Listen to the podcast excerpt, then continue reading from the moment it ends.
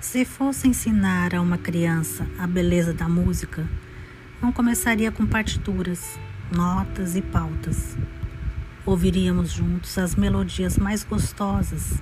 Ele contaria sobre os instrumentos que fazem a música.